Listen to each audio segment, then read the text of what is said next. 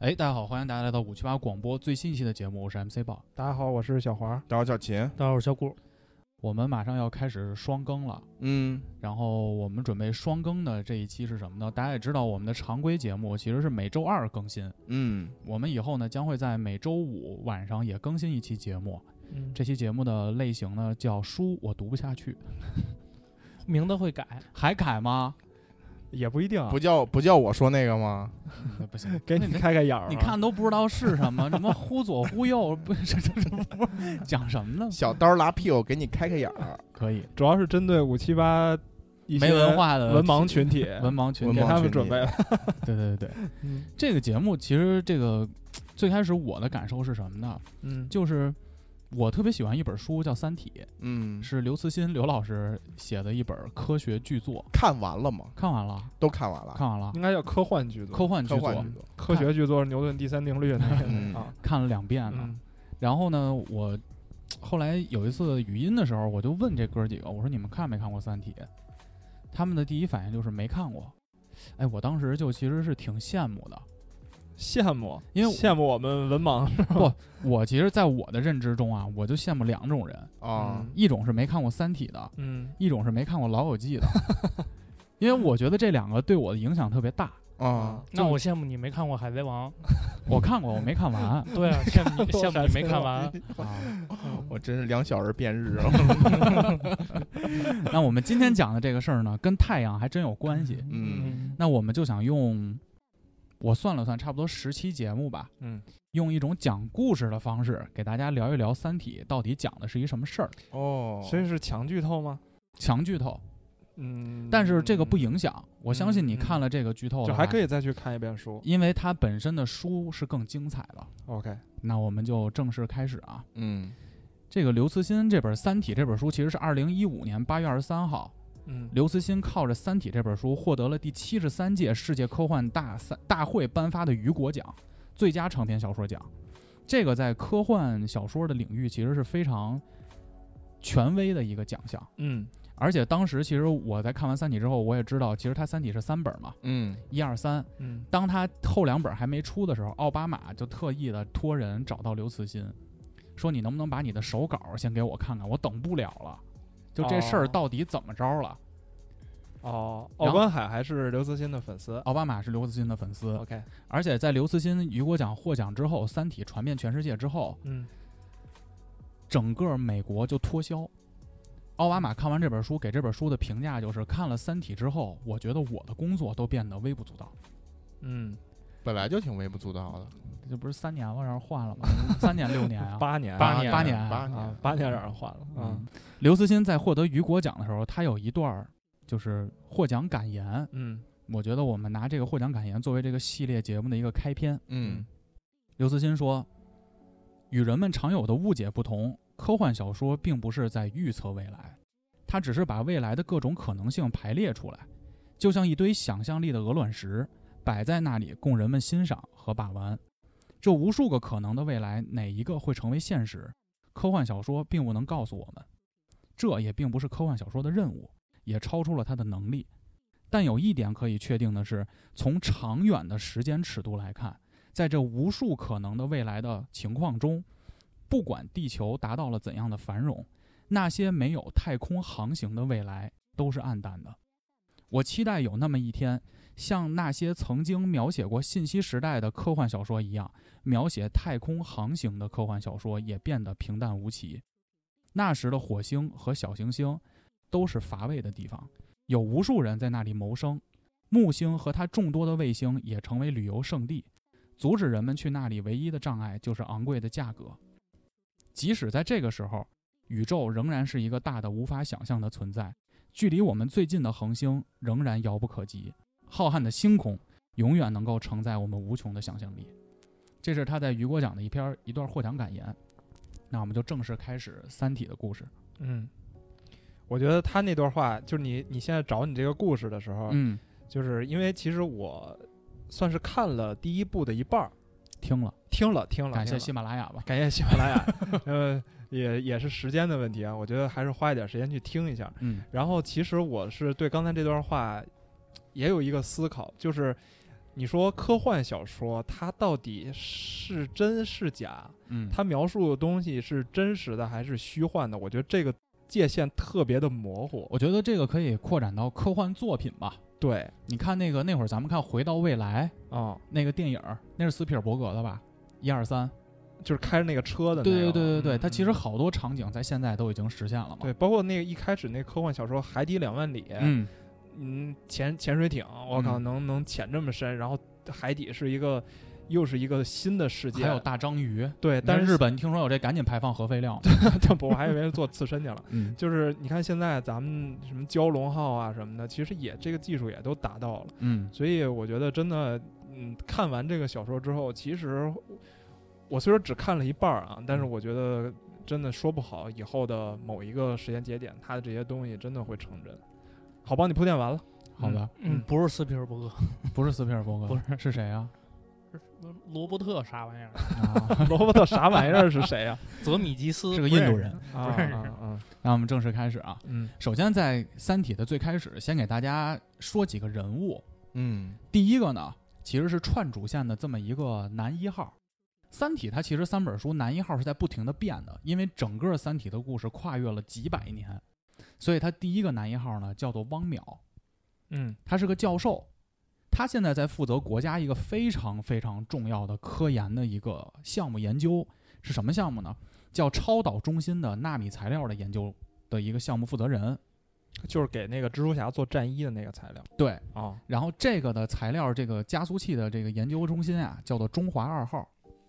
他这个就是他工作的地方嘛。他工作的地方，嗯他主要研究的是什么呢？就是高能加速器。高能加速器，这个我们花开两端暂且不表，嗯后头会解释一下他为什么是一个关键的人物啊。嗯嗯第二个人叫杨冬，嗯就是木木字旁的杨啊，冬天的冬。嗯她是一个女的，她也是一个科学家，她是最早提出我们要开始研究这种纳米材料、这种高能碰撞器的这么一个项目的发起人。嗯第三个人呢，叫做丁仪，丁仪是杨东的老公，杨东是个女的啊，嗯是个爱人。啊第四个人物，其实这个人物我非常喜欢，叫史强，在书里呢管他叫大史。哦这个哥们儿呢，其实是一警察，但是是那种特别偏激的那种，不走寻常路的那种，黑白两道的警察有点警匪那感觉，你知道吧？啊，就反正你在书中他出现的场景呢，就永远叼根烟，而且这哥们儿不按常理办案，嗯就他不像警察，就是我得先报批啊、抓捕啊，不，他不玩那些，嗯他就是他是怎么来说这个人呢？就是他曾经啊，在一次挟持人质的事件中，一个人质挟持了一家三口，结果这警察呢就擅自行动，尽管抓住了这个罪犯，但这一家三口全死了。我操，这不是俄罗斯的那个 Show no mercy, 先打死人质，对，再打打死人质再再击毙说那个对 no 一个一个 Russia。不留，而且还有什么呢？就这哥们儿，比如说想去就是捣捣碎一个就是黑恶势力的一个组织，嗯他就跟跟这个黑恶势力的组织有 beef 的另一个黑恶势力搞好关系，去搞这个黑恶黑势吃力黑，黑吃黑搞这块的。哦，刑讯，逼供，让让那个嫌疑人致残，都是这个大使干的事儿。 我操，刑讯逼供太狠了，他呢，其实是几本书的男一配，叫什么第一的男配角。男配角儿，男配几角儿本儿书，他几本儿活了书几百他年，跨越了几百年，哦哟这个我们暂且不表，后头我们大概会在第七期节目左右给大家讲述这个。 啊，他其实是黑衣人，就是外外星人潜伏在地球的，这个大使我非常喜欢，啊有一 闪光棒儿，对对对对，我非常非常喜欢。 那我啊拿来吧们你，就正式开始进入《三体》的世界啊。嗯第一章科学边界，嗯科学边界其实是一个科学家组成的一个组织，这个组织呢，其实是目的呢是要去探索科学的边界。我们曾经有一期节目聊 PhD，也说过这 PhD 的工作到底是什么。黄爷当时给了一个解释，嗯就是他是去探索人类对科学知识的理解的这个圈儿的冒一小尖儿，对，就是你只要冒出这一小尖儿，这就是 PhD 干的事儿。那科学边界这个组织呢，就组织了全地球所有最牛逼的这些科学家，我们就去探索这个边界。 嗯这是一个组织的一个前提啊。嗯，就说我们直接进入这个男主角汪淼，这个淼淼，淼淼今天上班儿来到了他这个研究中心的楼下，就跟平时一样嘛，上班儿。嗯这会儿大使出现了，带了两名警察和两名军人，直接就站到汪淼的身前了。嗯这汪淼说：“你这警察来，我知道这是怎么回事儿，怎么还嗯带当兵的呀？嗯就这不太对。”嗯然后这个大使就问那个汪淼说：“科学边界，你知道吧？”汪淼作为这个国内的学术的物理专家，他肯定也明白，就是嗯这个东西到底是什么。 嗯然后大使就问他说：“你加没加入科学边界？认不认识这里的人？”汪淼说：“我不在这个组织里。”说这组织曾经邀请过我，但是这帮逼老开会，就研究这研究那，我们又建一新议题，哦又怎么怎么着了。汪淼说：“我这儿国家项目，啊，我有正经工作，中华二号，我操，嗯我这儿正撞着呢，纳米梆梆梆梆梆的，嗯，老让我开会，我受得了吗？受不了，不去。但我听说过这组织，嗯大使说：“那你听说过就行，你跟我们走一趟吧。”说我们开会呢，上头就说上头点名儿说你必须参会。嗯汪淼当时就拒绝了，说：“你这个不合规不合法的，你凭什么把我带走啊？嗯你没预约，没预约，嗯，你这直接把我带走，还特凶，点着烟，大使就那个形象，大家也知道。汪淼本身就不喜欢文人嘛，科学学家，我不喜欢这种警警警匪，嗯然后痞警痞。嗯然后大使这会儿就说说我已经跟你们上头的领导打好招呼了，是你今儿走也是走，不走也是走。说你今儿就算不走，我们这会就取消。等你有功夫，你告诉我们这会再开。但是你领嗯这导么和气啊，已经打招呼了，就是威胁的语气。我还以为把枪亮出来了，啊，反正就自己那大大猎 枪。但是猎枪，这会儿汪淼一看，操，去一趟吧。这个领导都打招呼了，嗯这个事儿看来有点事儿。嗯，结果汪淼就上了车，跟着大使和这就这一众人啊，来到了这个城市近郊的一座大院儿。这个大院儿有特点，没有门牌号，也没有单位名称，但是你只要一看，就是那种军方的这种建筑。那不就是我上班经常路过的那个院儿吗？对对对，哎在呦有眼睛盯着我的那个院儿吗，北京西边儿有好多这 好多这种种院好儿，好多这这种种院儿啊。就你不知道这里干嘛，但你知道这里头或多或少跟军方肯定挂你链儿。嗯看着那黄线吧，你进去之后踩一脚你就成筛子了。看着所有的这个外卖都进不去，这个就是这个肯定跟军方有联系。嗯结果他进到了这个地儿，开会的时候呢，他就有点儿惊讶， 嗯因为主持会议的呢是一个叫常伟思的一个陆军少将，而且参会的呀一大半儿全是军人，只有零星几个警察，警察和军人他不是一个系统啊，但是都在一起开着会呢。啊啊啊，然后除此以外呢，还有几个非常有名望的科学家也坐在这个会议室中。嗯而且除了这个以外，最让这个淼淼惊讶的是什么呀？竟然还有国外的警察，那国外的军人，有两个，一个是呢美军的空军上校，还有一个英国的陆军上校。最主要的是，在会会议的过程中啊，这帮人一直在说，我们这次开会的地儿叫做作战中心，哎呦，就欢迎各位来到作战中心，各位都是知名的人物，我们今天讨论一事儿。嗯怎么还有美军啊？就是汪淼就说：“我操，这怎么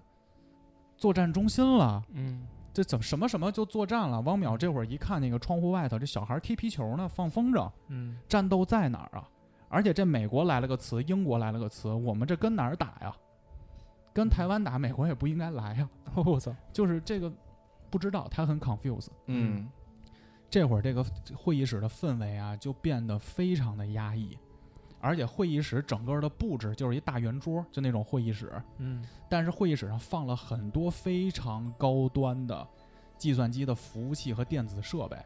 但是那些线呀、都连得特别的混乱，都都打着结儿。见过那个嗯两个耳机缠一起那种感觉那？说明你销售不专业啊，啊不不是工程师不专业，这种地儿肯定工程师就不让进了，哦不让进对对对，不让对进，对那是军队的。你拜访你也不行，不行不行。 然后变成筛子了， 当时透露出来的每个人的神情就是什么呀？就是这个是组织的非常的仓促，而且哦每个人的表情就都是面着如急死灰，着急的啊，就觉得我操，这事儿有啊大事儿发生，对，赶紧了嗯吧，快烦死了，就那感觉。有种环太平洋那个那那种感觉，对，嗯哎哎，有点那意对思吧啊，有点环太平洋啊啊，很打绝怪兽望啊，嗯，说淼淼就有点慌逼了，说我这今儿早上吃了油条来上班儿，啊没事你说， 我就说那没事，我说这今儿早上吃了油条来上班儿，怎么遇见这事儿了？就在此时，大使给了汪教授一份儿名单，嗯这个名单上这个人啊，有中文有英文，全部都是全世界范围内非常知名的物理学家，就问汪汪汪教授说：“这些人认识吗？”汪教授说：“这肯定都听说过啊，有的嗯也认识，有接触过。”这会儿大使说了一句：“这个名单上的人都是科学边界的，而且在两个月之内，每个人都先后相继的自杀了。”都得死。都自杀了。这会儿这个就汪淼就很惊讶呀、然后这会儿大使又补了一句：“这个人你认识吗？”在名单上又指了这个人，这个人是谁呢？就是我们开篇说的那个人，叫杨东，那个女科学家女科学家，发起这个中华二号这个研究中心的这个负责人，发起中华，就是就是那个汪汪淼在研究的这的个他项目单位的就最大的那领导。哦哦，汪淼大说领导没了，汪淼一看，我操，这他也死了。嗯，这会儿大使说呢，所有的这些人自杀之后，杨东的遗书变成了一个疑团重重的一个线索，为说什他的遗书说淼淼你看看吧。这会儿汪跟别淼人嗯不一样是吗？写的对，这会儿汪淼往那会议室脚把脚一看啊，说哟，此你怎么在这儿呢？丁仪，就是杨东的老公，搁那墙角那儿坐着呢。哦，这会儿呢，杨东呢就把这个，呃不，就这个丁丁仪仪就把丁这仪遗书嗯给把遗书给给他汪了淼了，说你看看他写的是啥？这个遗书上写了是啥呀？说一切的一切都导向了一个结果，物理学从来就没有存在过，将来也不会存在。我知道自己这样做是不负责任的，但我别无选择。这会儿汪淼就慌逼了，说物理学不存在，这东西什么意思？也不至于自杀吧？就是不就这个不存在，可能比自杀给他的冲击可能是更大的。嗯，就他为什么要说物理学不存在？因为牛顿活了。有可能，我跟你说，在这三体世界真说不好。嗯，咱接着往下说啊，按下一边暂且不表。然后汪淼这会儿就问了，说：“那你们把我找来是什么意思？”大使跟军方呢，这会儿就跟汪淼说：“说你啊，能不能加入科学边界？我知道你之前拒绝过，就是让他去那儿当探子去，因为死的这份名单里人都是科学边界的人，让汪淼去了解一下这帮人为什么死啊，就怎么就自杀了那。为什么要挑他呢？因为他是一个非常德高望重的一个物理他也学是家呀，学学学，就剩他了。 就是那总不能他让还大搞使科去吧？大使去说，我参加科学边界， 这这也哦，哦 这明白，这也也有道理，也啊不 灵啊。可能他在剩下的人当中能力最强。 对，哦，有可能，其他人都跟文盲似的，嗯，都不读书，都不读读书不。下去。嗯，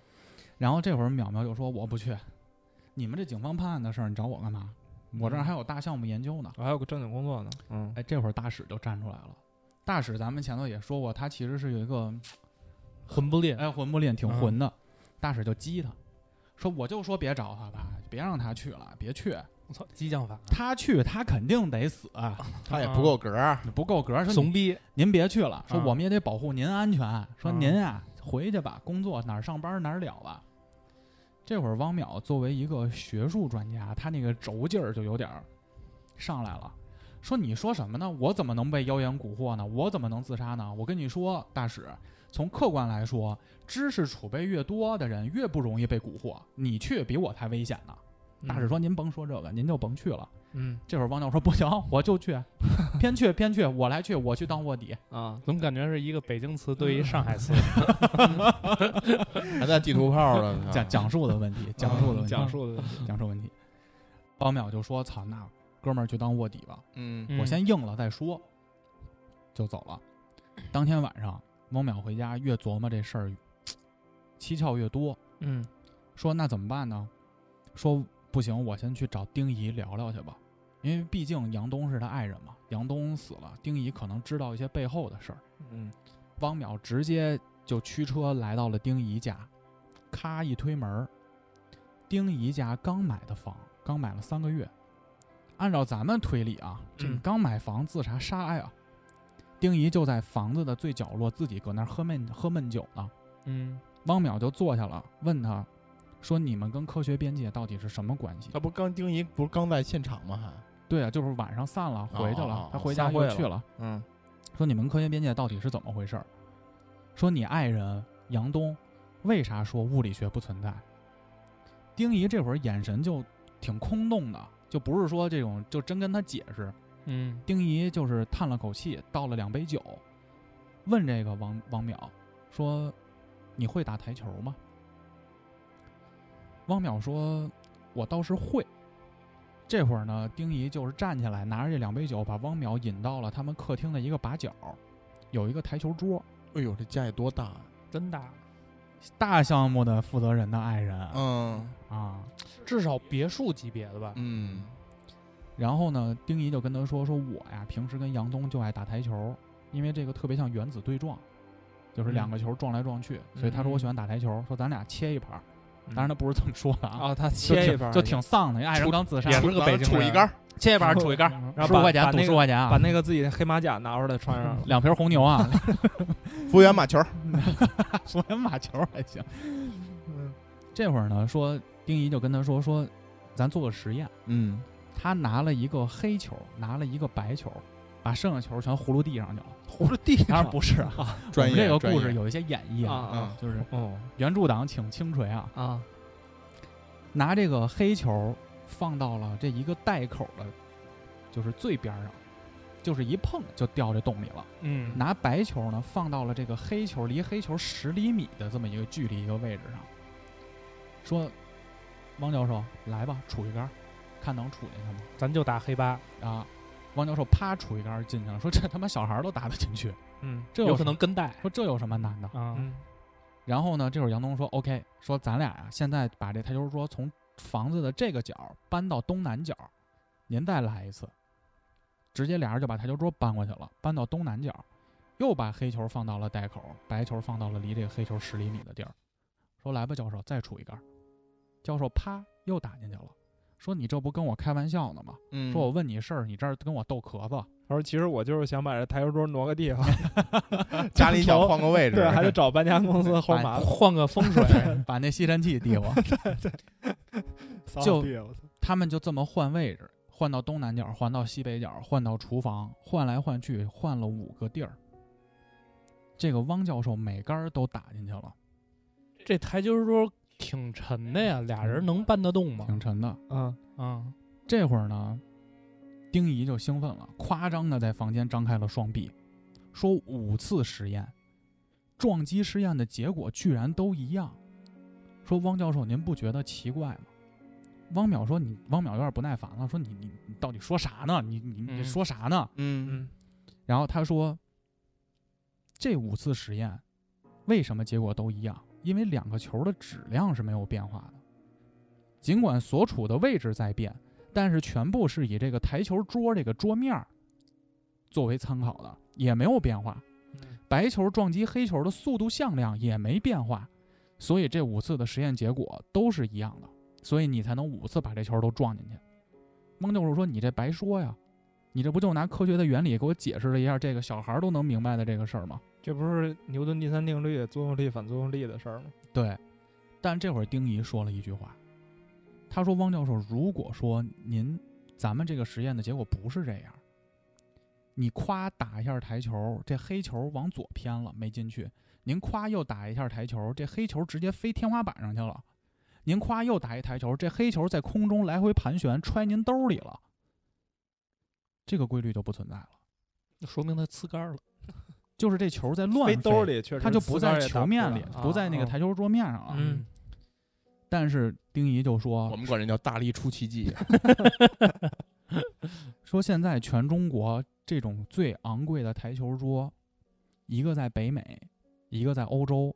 还有一个当然您知道，在中国良乡，就是纳米中心，就是您负责的那个中心，在研究的事儿就是对撞这个事儿。电子的对撞，对，良乡是那大学房城，房山两啊，辆，对，良乡大学城嘛。因为这些高能加速器中，就它将这个实验中的粒子啊对撞的这个能量提高了一个数量级，嗯所以人类其实以前是从来没有达到过的。这三个高昂的台球桌在研究的实验，能让人类的科学往前迈一大步。哦，所以你们在做的就是这个实验，他们做的不就是电子对撞？为什么能让人对撞机，对？为什么他说的那个三个昂贵的台球桌就是对撞机是吗？对嗯，哦，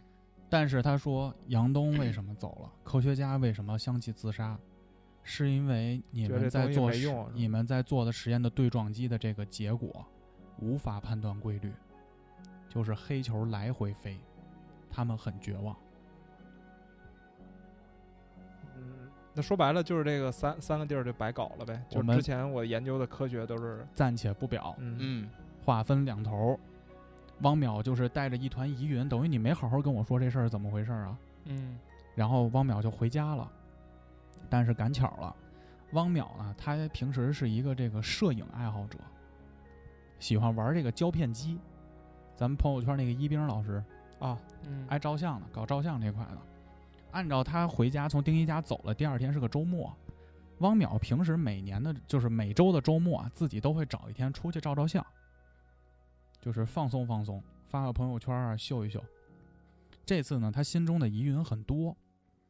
他也出去，就说：“那我照照照片吧。”嗯他在骑车的过程中呢，这块儿在本文中插叙了两个科学边界的理论故事，跟大家做一个小的分析。他一边骑车一边就想这事儿啊，这事儿科学边界也有事儿，这怎么对撞机怎么没结果？我这做的实验没结果吗？难道？嗯，其实，在科学边界的学者们讨论时，经常用到一个缩写词儿叫 SF。这 SF 是什么意思呢？不是影魔啊，差点说有吗小前锋，不是也也有可能。 嗯它这 S F 啊，其实是 S 代表了一个故事，一个宇宙规律的本质；F 代表了另一个故事。这两个故事是啥呢？第一个叫做射手假说。什么叫射手假说呢？就说有一个神枪手，嗯他打靶子的时候呢，他有一个习惯，每隔十厘米他就打一枪，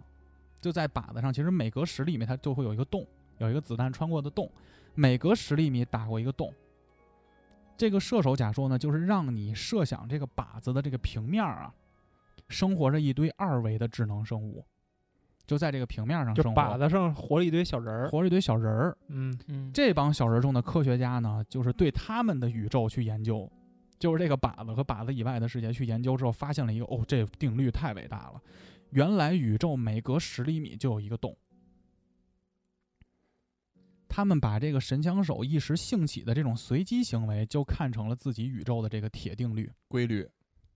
大家可以和之前那个物理的那个事儿联系联系啊。，嗯嗯嗯第二个就是造物神理论，啊，又有宗教这块了不不，就是就是就是就是你你科脱离学的于尽头果然脱是宗教，不是脱离于二维二维这个靶子之外，有一个造物者嘛，就是嗯我在不断的射击这个靶子嘛，嗯，每隔十厘米，其实都是他的。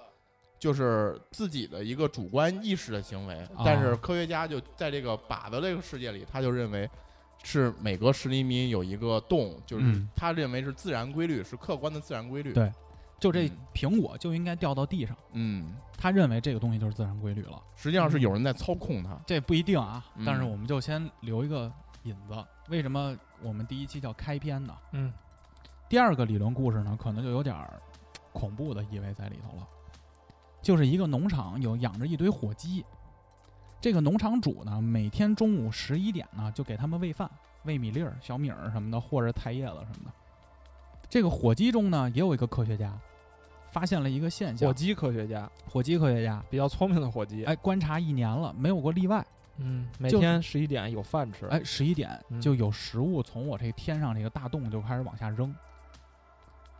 他在感恩节的早上向其他的伙计们公布了这个定律，但是这天上午的十一点，食物没有降临，农场主进来把这帮伙计全都捉杀了，就他没死，都死都了。死了，为什么呀？那太聪这明了。接的已经没有什么道理了，不用硬弩啊，也可以听啊，也可以听。 我这不是我我就在想嘛， 每年美国一直总在统，想每年美国总统嗯都会特赦一只火鸡都，特对啊，就是哎有可能， 有可能 有可能有就是可能他啊。嗯，，所以他就一边骑车去照相，他就想到这两个理论，突然进到他脑海里了，他就开始照相嘛。嗯突然他发现，他所有的照片洗出来之后，这个照片上有一个火鸡，倒计时，每张照片上都有一张一个倒计时，嗯，这个倒计时上写的是一二零零冒号零零冒号零零。他说：“哟，这是什么呀？”第一张，拿出第二张，一一九九冒号五九冒号五九，拿出不是第三时间张吗？一一五七冒号四七冒号四三，这他妈是一倒计时。嗯，他说我怎么拍的这个照片洗出来有倒计时啊？他这会儿就很害怕，他媳妇儿就叫他吃饭嘛。他说我先不吃饭，我再照一组。他又拿起了自己的照相机，咵咵咵咵照，去赶紧去洗，上到还有倒计时，已经变成了一一不知道多少，反正嗯就跟就着二十一直四小在时倒在减，嗯是个一千两百小时的倒计时。他主要很害怕，他说媳妇儿你照，嗯，你拿着我这相机你照，他照，他媳妇儿说：“哎，来儿子，咱们照一张吧。”王淼就很警惕的说：“你别照孩子，你照别地儿。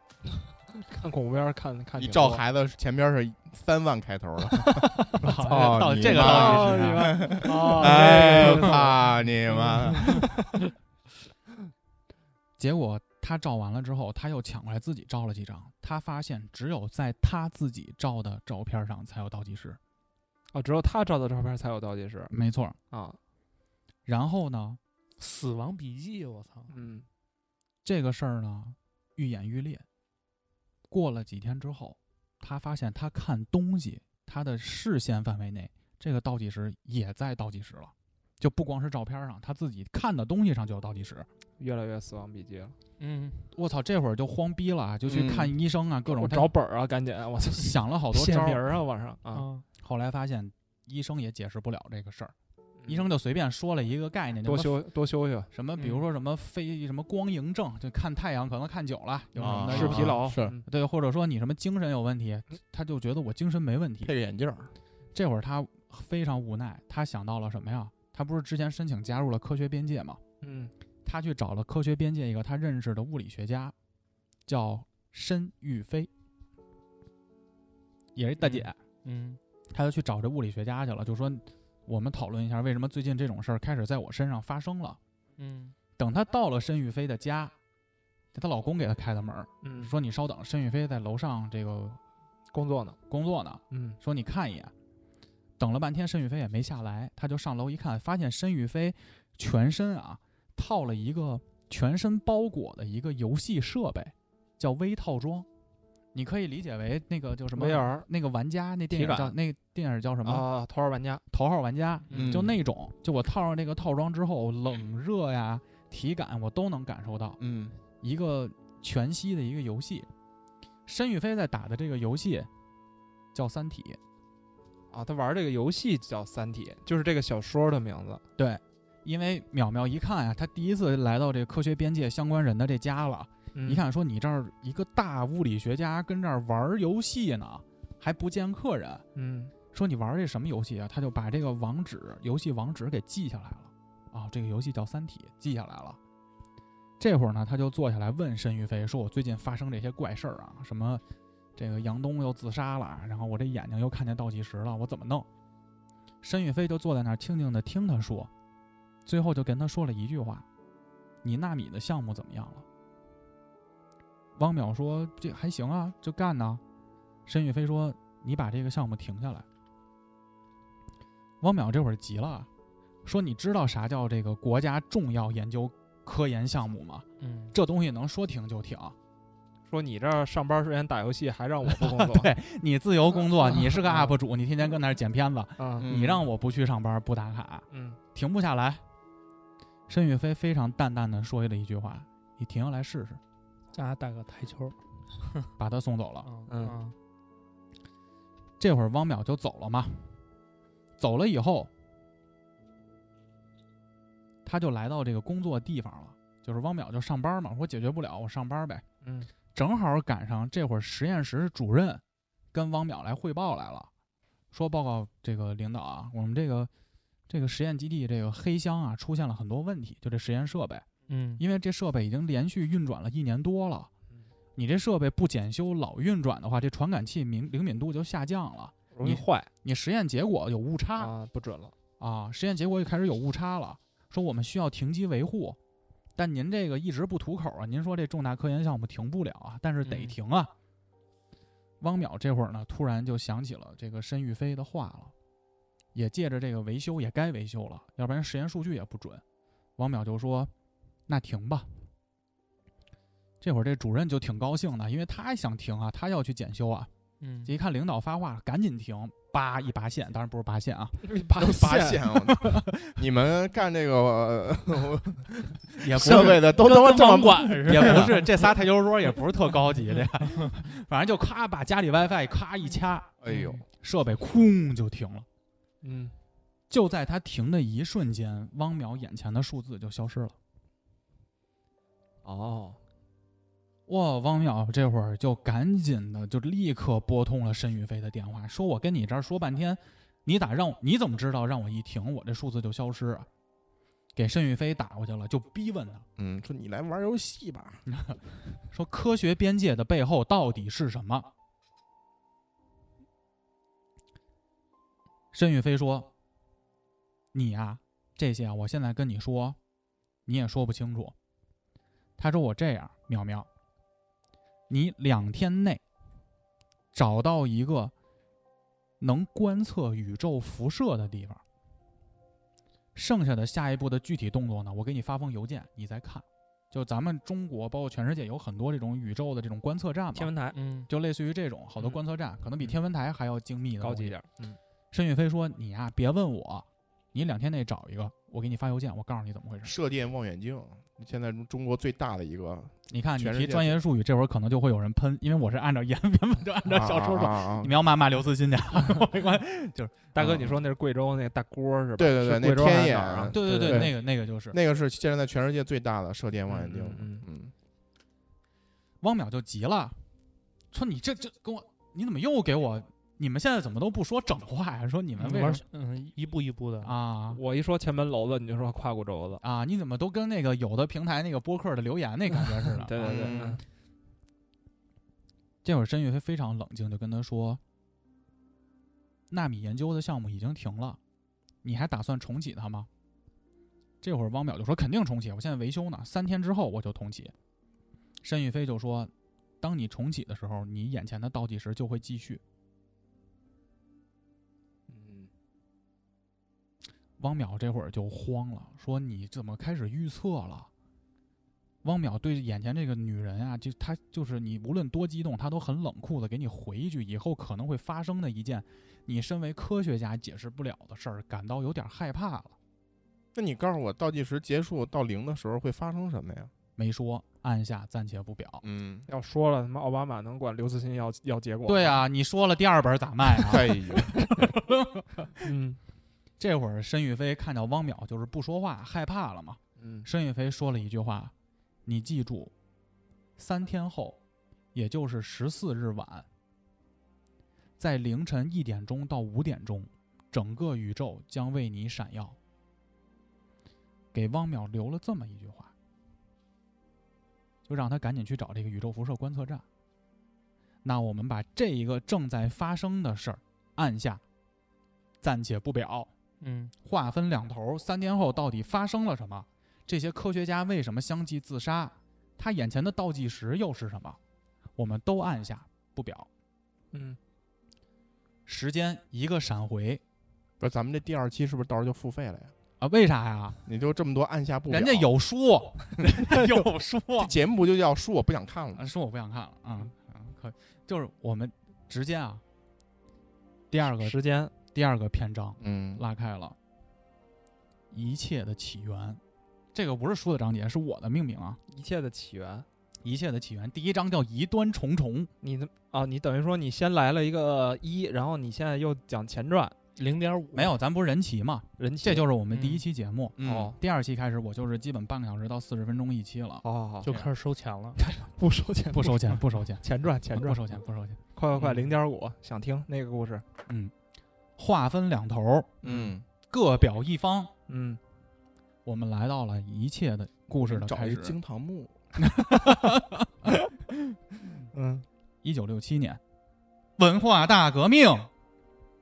还是说了， 本书最重要的一个女主角儿叶文洁。叶文洁是贯穿了《三体》第一本儿的一个最重要的人物，她也是《三体》这本书一切发生的开端。这个事儿呢，一定要说到叶文洁小时候，万恶之源，也不叫吧，我觉得是人类走过的一些弯路吧，是万是万 恶之是万恶就是之万源恶之源啊，一！些弯路吧。这个啊人就是万恶之源，也是万恶之源。后来还有一个叫诚心的逼呢，那才是万恶之源呢，在你妈第三本儿千万别剧透，别剧透，所有我人还都管看这着个呢逼叫剩女婊好。这个了我好了们好按了下暂不说，先说叶文洁。后边还得收钱呢。对嗯对看着呢一九六七年的时候，叶文洁还是一个小女孩儿。嗯，当年她的父亲和母亲是一家知名大学的物理教授，就这家儿全是学物理的。她的父亲呢叫叶哲泰，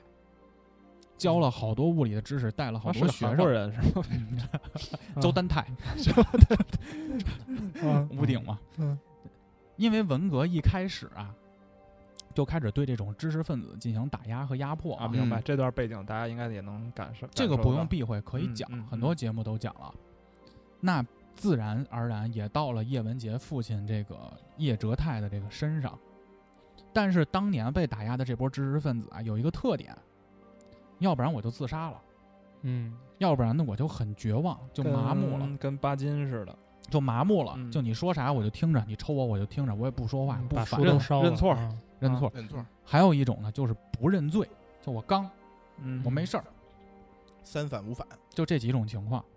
当时叶文洁的父亲呢，这个叶教授，老叶，我们叫老叶吧。嗯，老叶呢，其实他的态度是什么呀？就我不自杀，我也不麻木。我跟你讲道理，哎，来几个红卫兵上台批斗我，我跟你掰扯， 你这你掰扯得过吗？ 这这种人一般没的最快，我跟你说，然后呢，但是这种人也是最让这些小红卫兵发愁的人，嗯，烦啊，烦啊！嗯，我这儿原本就是跟你这儿发泄这种政治怒火呢，结果你这儿跟我来一个跟我讲道理，我哪儿讲得过一大学教授啊？嗯，这会儿呢，你就发现又到了审，叫批斗，批斗，批斗这个老叶的时候又到了。你发现压老叶的这个红卫兵啊，比压别人的都他妈多一倍，六个人，四女两男。这会儿呢，台上呢就开始批斗他了，说你这个是不是教了很多西方相对论的东西？这个西方的东西都是糟粕，你怎么能教这种东西呢？嗯，然后这教授就说：“操，我你妈教物理，我不能说这些物理根基的这些道理，就没道理，就开始掰扯起来了。掰扯掰扯掰扯，这会儿突然红卫兵就没得说了，你说不过嘛，嗯，走资派这叫，叫走资派嘛，嗯走资本主义道道路对对，呗走资派嘛，哎走资派。这会儿呢，台底下，叶文洁的母亲也是老叶的这个媳妇儿，我们前头也说过，也是一个大学的女教授。第一排啪就站起来了，说叶哲泰啊满嘴喷粪，无耻的标榜自我哎，嗯，啊，狗屁不通，什么夜夜话连篇录的，就搁那儿 儿，用这种西方的科学理论，还有什么来 PUA 我？当时肯定说的不是嗯 PUA，嗯让我走上了这个就走资派这个道路。嗯，但还好，我在先进思想还有红卫兵同志的教育下，和你划清了界限，你嗯赶紧认罪，就是玩这一块了。啊，跟自己老公整整这个白面儿白面了，说你黄话连篇录的什么玩意儿？ 秦话连篇，秦话连篇 什么鸡巴玩意儿？嗯，那就就这意思，什么玩意儿？狗屁不通，一派胡言。嗯，我要批判你。这会儿呢，老叶就跟他太太开始辩论起来了。这红卫兵急了呀，说你妈逼，你这媳妇儿都站起来说你，你也不听，然后我们说你，你跟我掰扯，操你妈！直接把那个皮带，有大扣那种大铜扣的自己那个武装带，当时是叫武装带吧，嗯嗯啪就抽出来了，就开始反复的抽打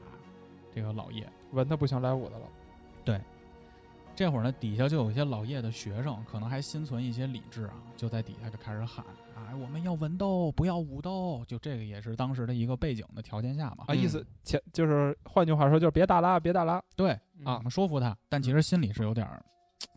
担心这个叶教授心。疼哥哥，但其实你知道，当时的那个社会环境下，很嗯多人选择去批斗这些老师，嗯，可能是一些无奈之举，对，我不批斗他我也没了嘛，一种自保的行为。嗯当然，这种行为也是在后头叶文洁的成长过程中，我们也会反复聊起来的。嗯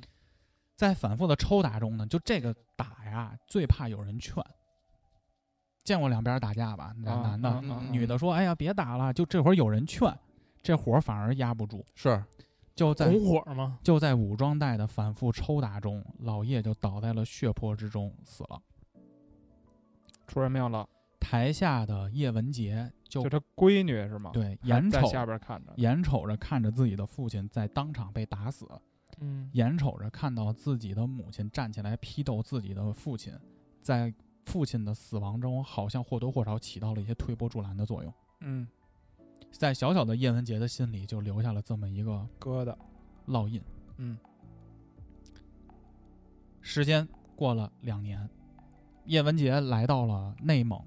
呃，来到了大兴安岭的一个建设兵团。嗯，那会儿好像叫插队吧，还叫什么呀？嗯，插队是吧？上山下乡，当年的大兴安岭的建设兵团呢，其实有一个自己的这个恶习啊，就是砍伐树木，嗯把树木运回去做城市建设呀这，不是他们工作吗？这不是砍树去了吗？砍树去了，伐木 工人，伐木工，然后呢还会在那 个沙地上开始造他妈放箭那塔，我操！地 locking try s i r something do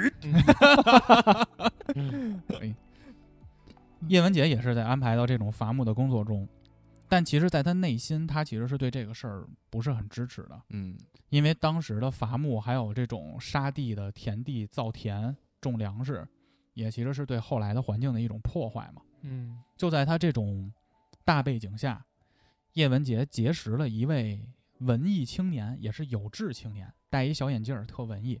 他是当时生产兵团的大生产报的记者，叫什么呢？叫白木林。嗯，就这么一哥们儿认识他了，有有爱情了要，哎，俩人一聊啊，发现这个志同道合，嗯，对当时的这种政治背景和这个建设兵团做的事儿呢，都不是特支持，产生了共鸣，产生了共鸣，破坏环境，破坏环境了。环就保主义者，我操！就说破坏环境这事儿，白木林呢直接递给了叶文洁一本书，一个国外的书，叫《Silent Spring》，寂静的春天。这本书是什么呀？这本书其实是美国的科普作家叫雷切尔创作的一副这个叫《科普读物》，一九六二年嘛，他发表发布的这本书讲的是啥？就讲的是人类大范围的破坏环境造成的一种影响，我对破坏环境的一种反思。嗯叶文洁就说说那我先看看这书吧，说咱俩都是这个知己。白嗯木林说你叶老叶叶叶叶叶姑娘，嗯，你看看这书吧，嗯看完再探讨探讨你，偷偷看啊，说你别嗯让别人看见。我有这书是因为上头领导让我翻译这种资本主义的这种迫害文学，嗯，我才有批，判他，我才有这书。嗯批判的看，你看你别让人看见。叶文洁就拿着这书走了。在俩人这个一来一往交流越来越多之后啊，这个白木林跟叶文洁说啊，说我觉得兵团这么干事儿不是个事儿，这么破坏环境，嗯，说我必须得写封信投诉，阻止，不是阻止。嗯，那会儿你不是你以为跟现在似的来不力来劝，来不来就跟马化腾说你这事儿你必须得有反馈，去啊你妈！嗯当时不是这 样，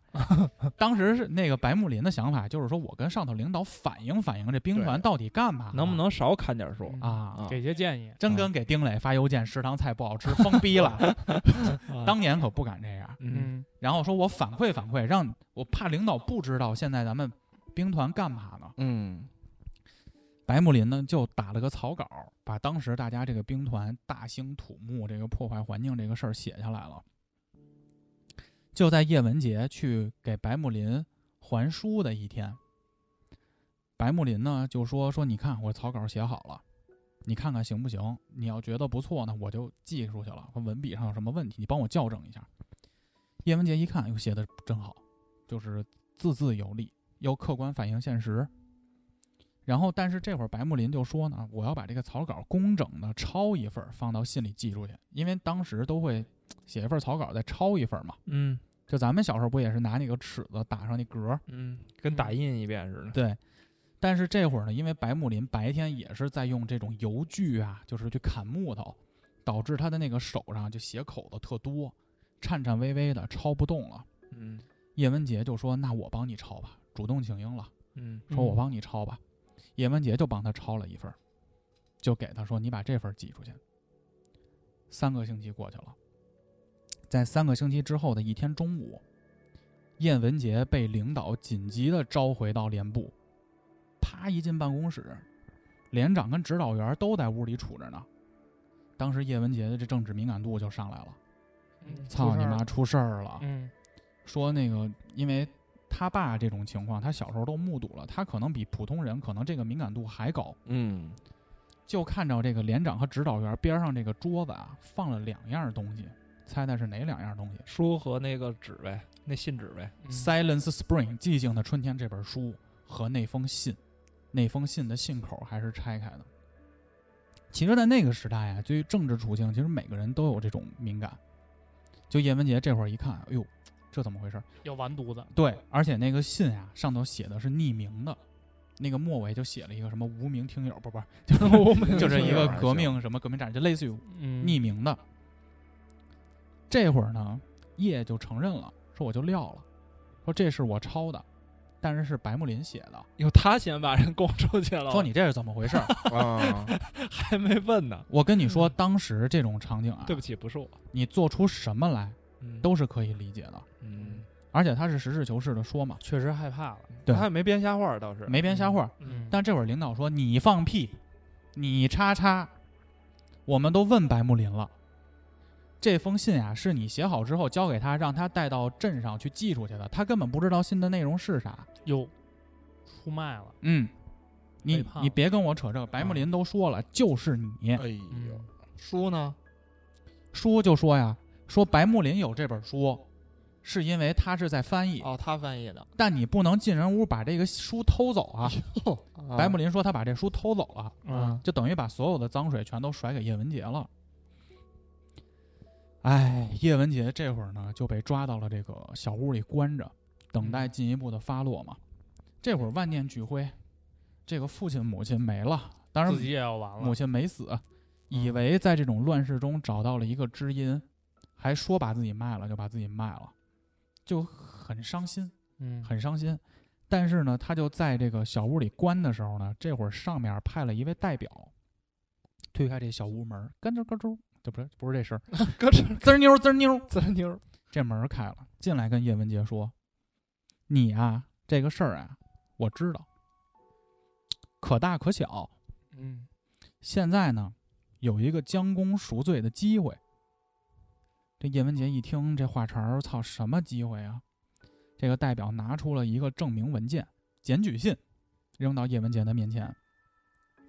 大概这个内容是啥呢？就是说叶文洁的父亲老叶就被批斗死的那个嗯物理学家，和另一位物理学学术的工作者有往来的一个记录，让他签字。这另一位是干嘛的呢？是当时两弹一星的参与人之一，很有名儿。嗯这两弹一星其实在中国刚刚建国的时候，这个是一个大工程。嗯其最重实要的工程。当时这个工程有好多人都是可能头天在买菜，在家吃饭，第二天这人就消失了，家里就找不着了就。被抓到戈壁滩去了。对你就是为国家做贡献去了，也不能说嘛，匹夫有责，保密嘛，嘛。嗯，但是这位两弹一星的领路人，等于这个代表就说你得签字儿，说你爹跟他有交集儿，而且你爹这政治背景可不干净啊。嗯，都实锤了，都打死了，那他肯定也有问题。啊，而且这叶文洁一看呀，这书信底下三个人已经签字了，让他在第四个人那儿签，嗯，其中一个人就是叶文洁的妹妹也签字了，就说他妹说我证明我爹跟他聊过这事儿。叶文洁当时就拒绝了，我不签。因为这个签了之后，那科学家可能也没了。对啊，这代表就说说你死心眼儿，你看仨都签了，差你一个吗？你签了就不用受这牢狱之灾，你就该干嘛干嘛去了。嗯，叶文洁说：“我不干这事儿，我不签。”代表就恼羞成怒了，因为他当时关的，你想大兴安岭冷，一小屋子啊，也没炉火，房屋这个角呢有一桶这个冰冷的喝的这个水，这代表直接举起这盆这桶水，咵就浇到叶文洁的棉服上了，就透了。哦，说你爱他妈签不签，啪甩门就出去了，就走了。叶文洁直接就晕倒了，因为发烧了。啊，动的。等他再醒过来，就发现在一直升飞机上呢，呜呜呜呜呜呜，哎，这还行，那这像像像像像，在一直升飞机上呢，就被人带到了一个地方，叫做雷达峰。这雷达峰是干嘛的呢？它是一个干嘛的我们不说啊，但有传闻说这个地儿啊，辐射贼鸡巴强，嗯，就只要这雷达峰那设备砰一开，周围这个树林的鸟就全都飞起来，而且你知道这雷达峰附近的村庄的人就开始掉头发，嗯，我听到这一段的时候，感觉有被冒 犯到，都是 M 型脱发，就是 M 脱型发，脱发，啊，就说这个地儿辐射高到这种地儿，他们在那儿插队一直都知道有这么个地儿，嗯，但是后来发现，哎，他发烧一醒来，发现被带到这儿来了，谁带他来的呢？就是他的父亲老叶曾经指导过的一个研究生，叫做杨卫宁，还有引荐的他说这个女的啊知道好多物理的知识，他爸他们家都有这个东西，他学历也可以，他研究天体物理的，嗯把丫带到雷劳峰、雷达峰上来为国效力吧。有这么一人，杨卫宁，还有另一个人呢，叫雷志成，是这个雷达峰的政委。嗯这块儿给大家小剧透一下，这个杨卫宁后来搁跟这个叶文洁搞搞一起去了，所以他闺女叫杨东嘛，嗯，对吧嗯？对对对，啊，对，说得通。但是这会儿还没有说杨东是他闺女呢。哦，哎，他是不是一开始得不是这个小说一开始就铺垫了嘛？因为在上但一在个我的是故事讲述啊里，对不起我没有对不起说下过。期付不了费了， 没关系，没关系。你把钱赔了吧这。不是一开呃一个小细节，就是一开始在你的上一段宇宙中，就是这个汪淼看见倒计时的时候，其实那个丁仪是吧，嗯，给了汪淼一个小 brief，就是让他去看一看杨东，就是他媳妇儿的妈，就是他看看他嗯丈母叶文娘洁去，嗯哎，那个他妈就是就是叶文洁，哦啊，所以然后他现在 MC 豹的故事不是又回到了叶文洁的小时候吗？嗯这个雷达峰啊，还有个特点，嗯，重兵把守，一个连，全是秃子，这是也只能说有这个可能，有这个可能。哎，有道理啊，对吧？你这电影这么拍就很细节了，我觉 得。突然想起那个得严谨一啊下吧。呃想起周星驰那食神，少林寺十八铜人，不是那个那个叫什么，那个意大利的那个光头帮嗯，啊，这会儿呢，这个雷志成就给这个叶文洁发 offer 了，嗯说这个地儿啊是个国防科研基地，嗯而且我们做的这个研究啊需要用到你这个天体物理学的知识，你加入我们。这会儿呢，雷志成在劝的时候，杨东就开始往往反方向劝，说你别干，说你一干啊，这个项目保密，你不一定能出得来，就你可能就在这儿一直研究了，但是杨东 怎么又出来啊杨不东是杨？了叫杨杨杨什么，就是呃她以后的老公。老公杨卫宁，啊，杨卫宁宁就说了：“你你丫傻逼黄洋宇。”然后杨卫宁就说了：“说你别去，你别想干。好不是？他没说，嗯那对不起，他就是他他的意思就是你干不干，你先想好了，对吧？”我能讲吗，黄洋能宇？讲能讲能讲。你这句话跟我的话有什么区别就吗？就是呛行，不是你说的是你别干吗？对啊，我说的这是是我你的干理不干解你啊自己。选他后头也在劝他一一直别干啊。 OK OK，好啊，你接着他不接着想让雷志成告诉他这些信息，也是你别干啊呀、啊啊！啊就有些人在谁的节目里都想呛行，啊哎因为发现问题是，因为问题是你呛行，如果你呛音乐，啊这歌你可能听过，游戏你玩过，啊但是你没有看到它后头的章节， OK，你并不知道杨东和他的状态是什么样儿。好了，杨杨杨杨什么杨卫宁杨卫宁杨卫宁，所以我讲的是穿插了他对叶文洁一直的一个感情是什么样儿， OK OK，就而保不是说保护他吗？还你有只一是些爱听慕吗了喜马后拉来雅道的歉那段儿那段儿话，啊黄爷道歉。但是对不你起会打断我的节奏。 OK OK 啊，我我不知道我表达清楚没表有，表达表达表达，我只是说你有点一瓶子不满， 哎，我都压剪辑时候把这段删了。我讲我讲我不，剪我不剪我不我剪讲，我讲我讲，啊这期我讲，嗯谁没有不开玩谁剪笑，因为啊因为黄啊爷不确开玩笑，我真不剪，你接因为着说黄爷确实没有读到后头嘛。嗯嗯但是杨卫宁其实一直的状态就是不希望叶维洁参加这项研究，嗯，因为我说不准你以后还能不能出去。年纪轻轻的，你把啊青春全扔这儿了，啊又变秃了。嗯秃了吧？对啊尼姑了。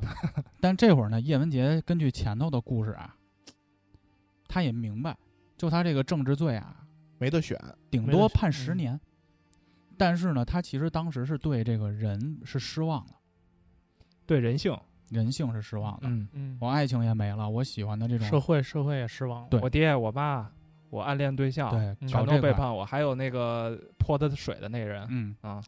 相当于被逼上梁山了，是对吧？啊，说那我还不如就跟这儿干点儿这个力所能及、能用到我专业知识的这个这个事儿。嗯，他说那我去。他去了以后，发现这个雷达峰上这个东这个东西这个研究项目到底是什么呢？这个地儿叫做红岸基地，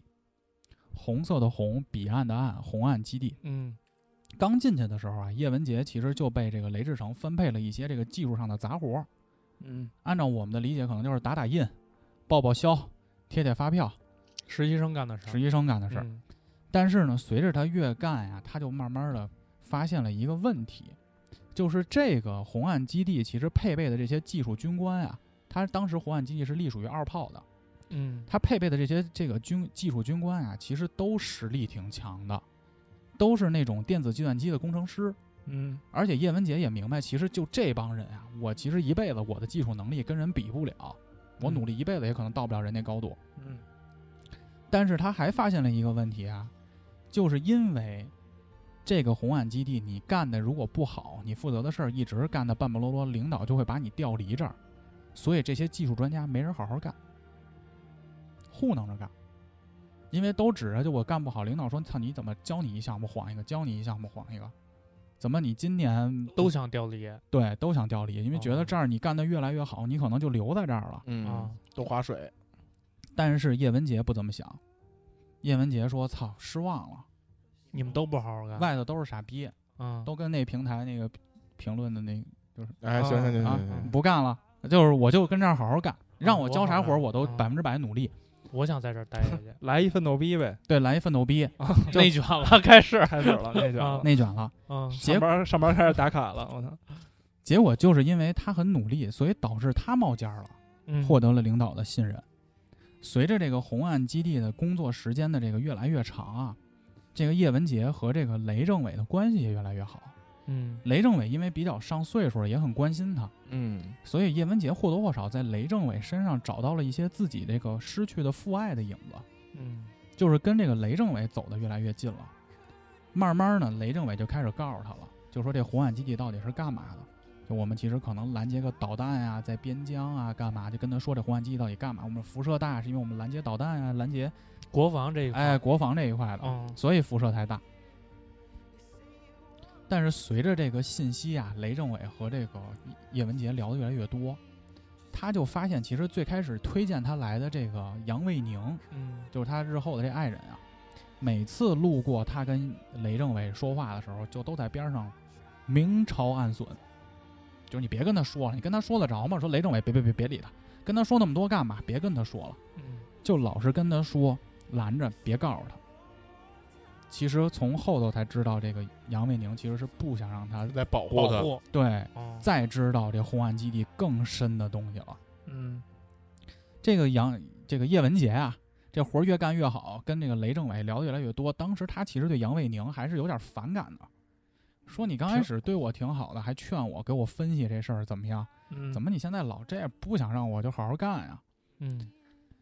随着他这个工作的越来越深入，获得了更多更多的信任之后，他也从一些技术杂活儿慢慢的去做一些监听的工作了。而且他在红岸基地里的权限也越来越高，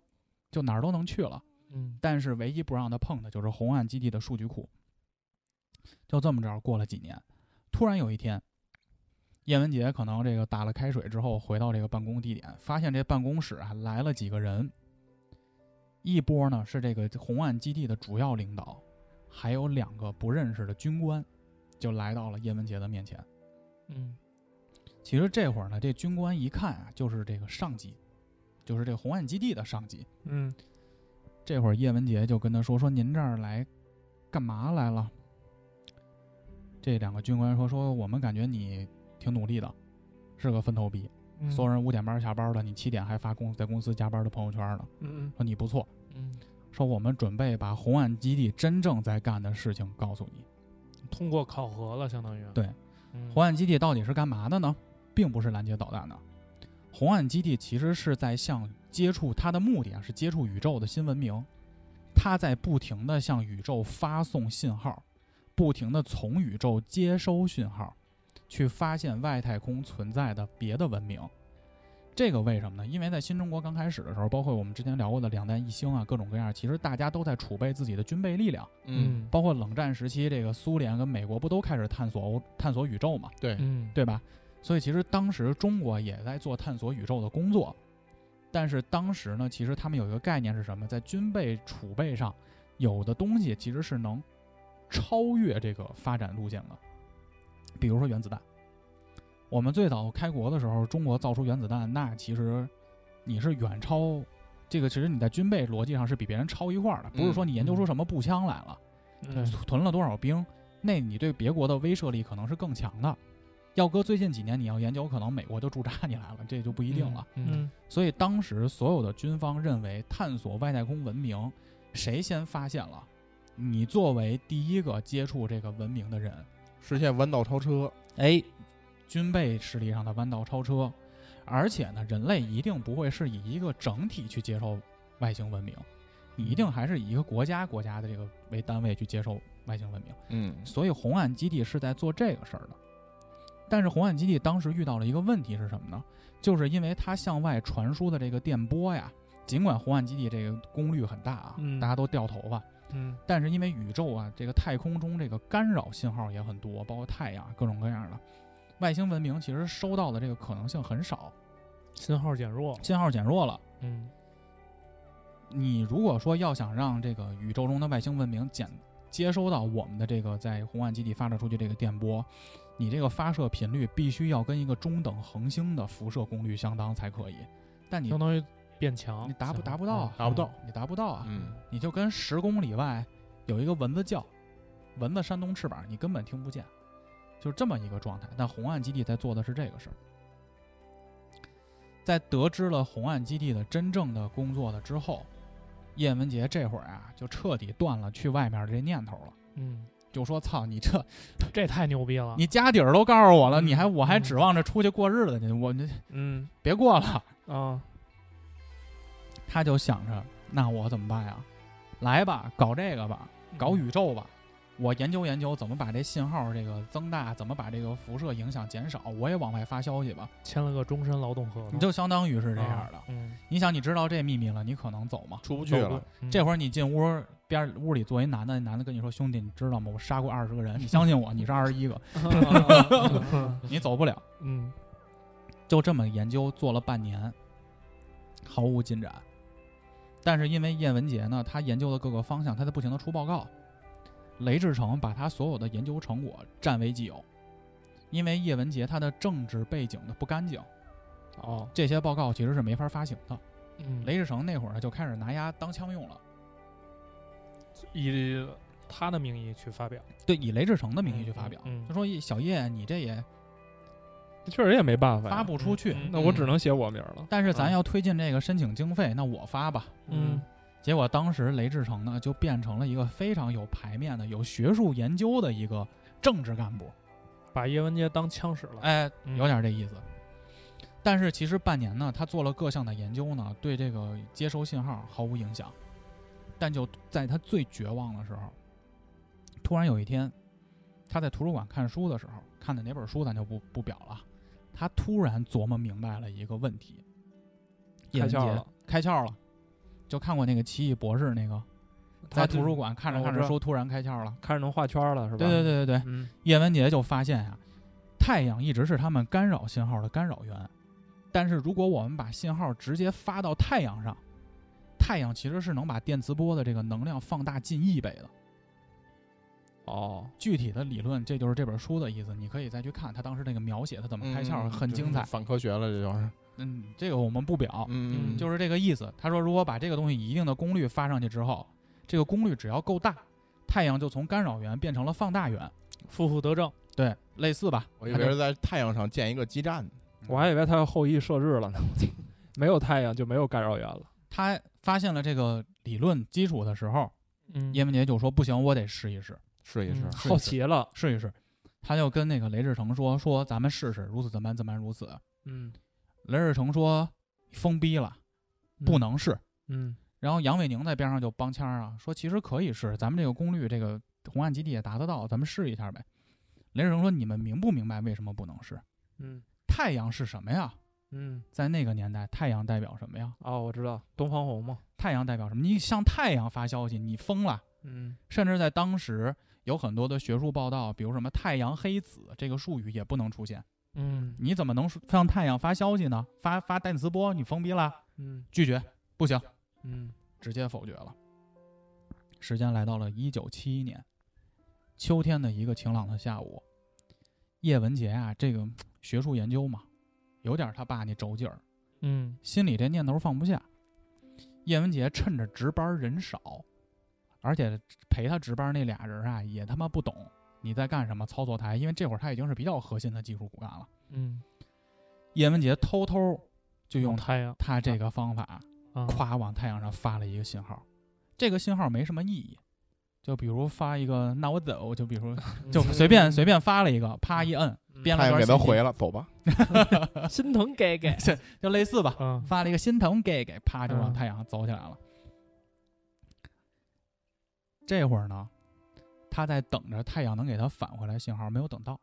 嗯很失望。就这样过了八年，叶文洁还是毫无成果，红岸基地也没有什么成果。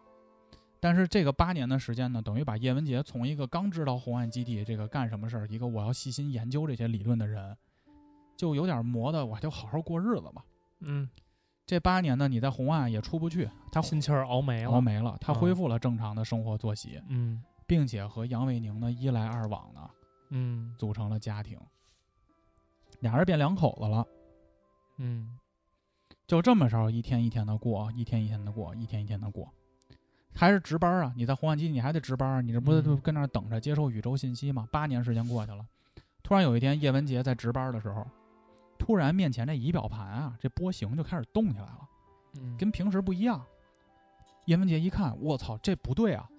立刻把这段信息快速的进行了一个翻译，嗯屏幕上只出现了三句话：不要回答，不要回答，不要回答。他收到了外太空回来的信息，我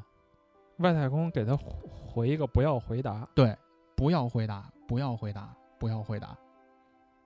嗯这会儿叶文洁就疯了，说我收到外太空的信息了，是存在外星文明的。嗯说这太厉害了。这会儿呢，又来了第二条信息，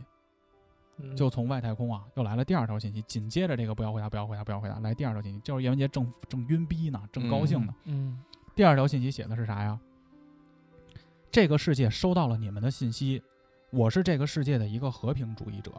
我首先收到信息是你们文明的幸运，警告你们不要回答，不要回答，不要回答。你们的方向上有上千颗恒星，只要不回答，这个世界就无法定位你的发射源。如果回答，发射源将被定位，你们的行星也将遭到入侵，你们的世界将被占领。不要回答，不要回答，不要回答。有是一个保护他的一个是那个擎天柱哦，啊。 Subtan 请求，我我插一嘴啊，那当时他们做这个红岸基地的时候，就没有就没有人意识到那个火鸡的那个理论吗？就是对他们只是单纯的为了我去找一些高科技的东西年代不同，啊，我觉得年代不同和你理论知识不同也不一样，嗯，而且很多人的目的可能也不一样。就是理论可能在，但是并不是这个理论并不是公知，嗯嗯，它跟杀人不一样，杀人是错的，嗯但是这个事儿到底是对是错，其实我们也不清楚。啊，丛林法则，对，就是当你黑暗丛呃林，黑暗，丛林法则，为什么要说第三本、第二本书的一个对啊一，个理论呢？嗯，就是引出来后边会有这个法则。不要引出我们不要我引出们不要我不引用你引出，我们十几期节目能把这事儿讲清楚。 不要大哥引出，不要引出，为你后边收费做铺记一下垫。这个时间啊，黄爷。我觉得黑暗丛林法则啊，对不起，我觉得还好吧，因为它是一个大家都知道的一个理论嘛，呃，不是，不知道它是一个书名儿我，基本上都知道啊，是你知道的，但是《黑暗丛林法则》其实是第二本书这个一个核心解决的一个理论根据嘛。嗯嗯那嗯，我们接着往下讲啊，嗯他收到了这个不要回答的这个信息，这个信息来自哪儿呢？其实是距离地球四光年，那还行，一个最近那还你怎行。么定义那还行呢，小谷？四光年是是光我走四对年啊的距离对啊，嘛，走四年，现在不是说一看就是什么好几百光年嘛，嗯嗯，对吧？小谷小谷格局太大了，啊，我格局大，最近的一个恒星系叫半人马三星阿尔法佐，我操，它其实这个星行星呢，就是发过来这个信息，也就是本书的这个名字叫《三体》，三体文明发来了这个回执了，告诉你又收到了，别回答。这会儿叶文洁看到了这个信息了，很激动。嗯我我唯一想的是怎么翻译的，他书中有描写，哦这就是哦听完这了一节目哦要看书的一个关键嘛。嗯到这块儿，这书其实已经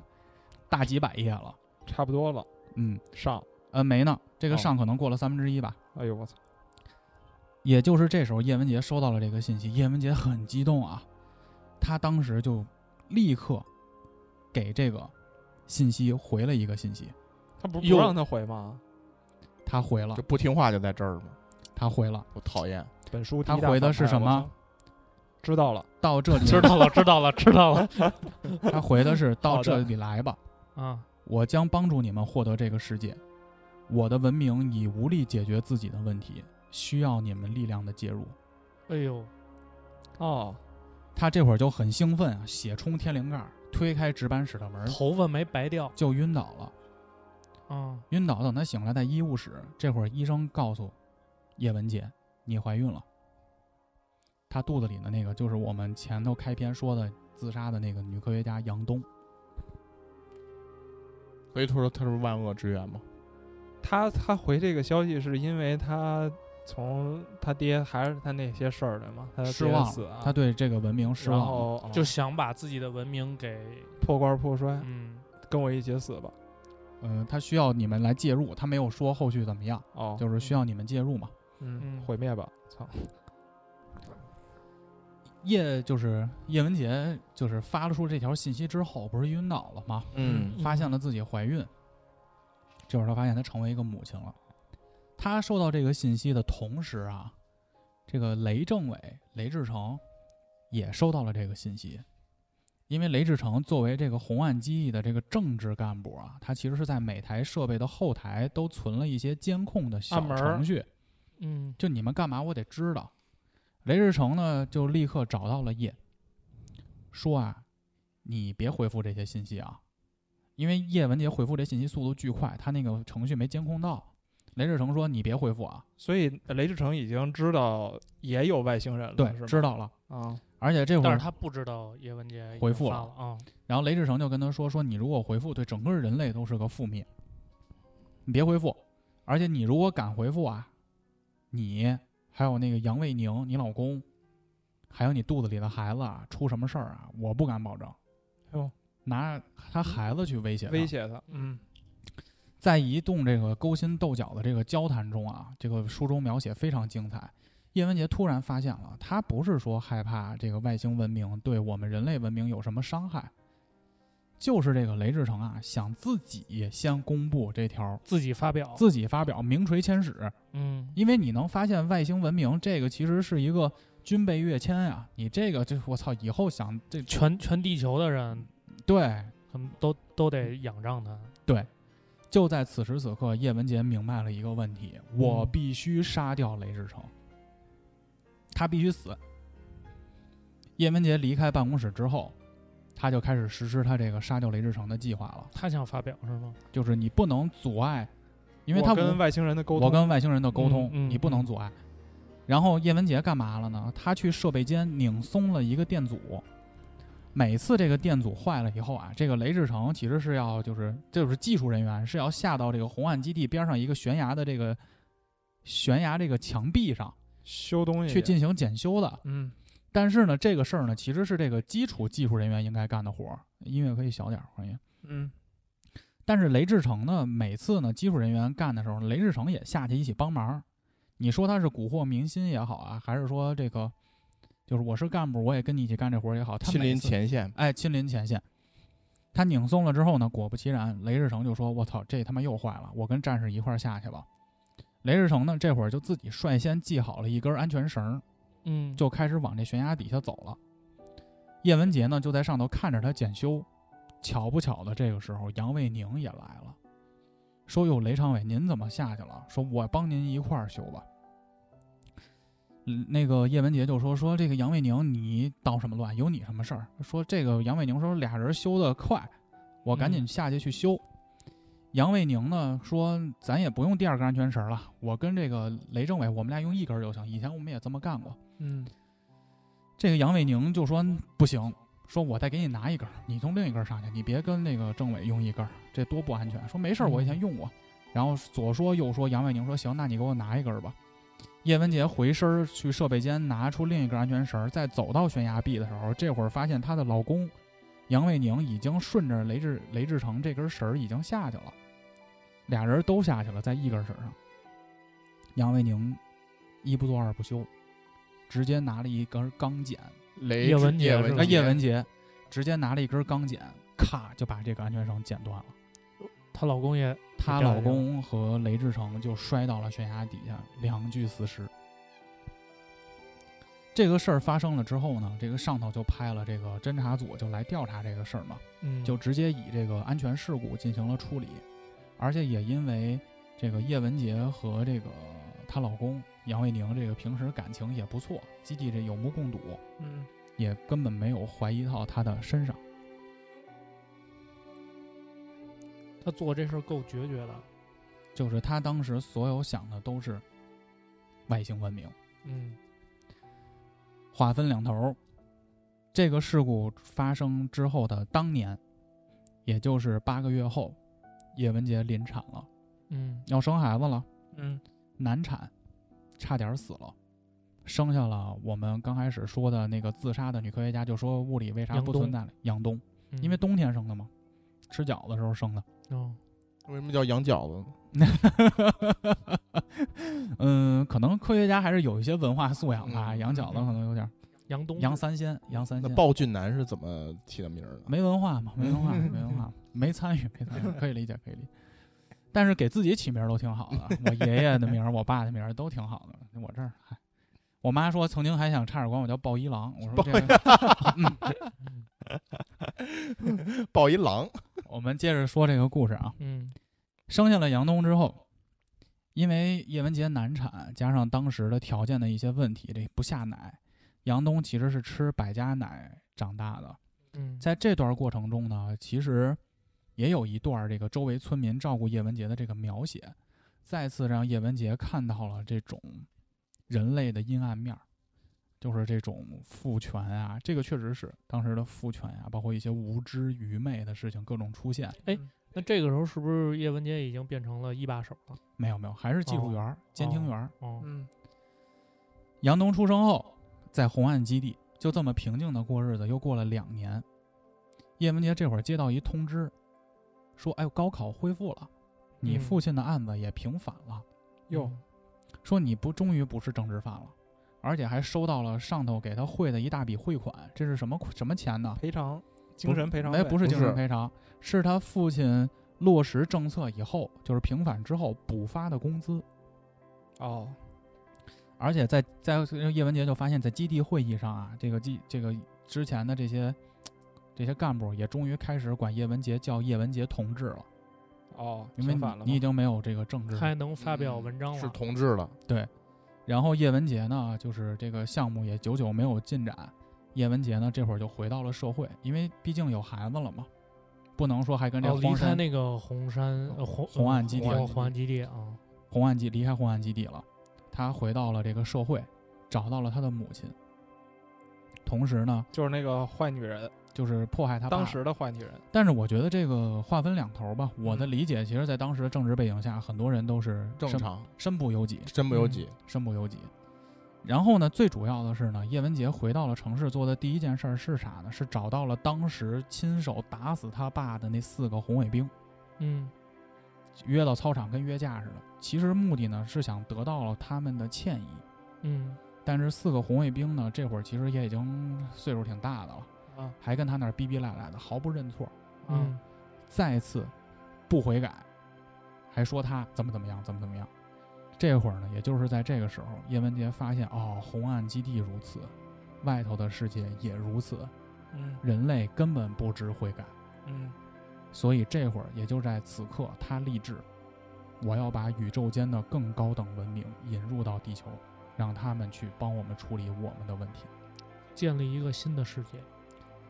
也就是这样，我们第一期的书我读不下去就结束了。嗯那我们马上这个前言过了以后呢，就会将入进入一个非常精彩的我们和外星文明博弈的一个斗智下一斗阶勇的段环节，下一阶段，嗯也将为大家解开为什么这个开篇说的科学家相继自杀，以及为什么汪淼这个淼淞眼前一直出现倒计时的这个什数么字。男男一号，操，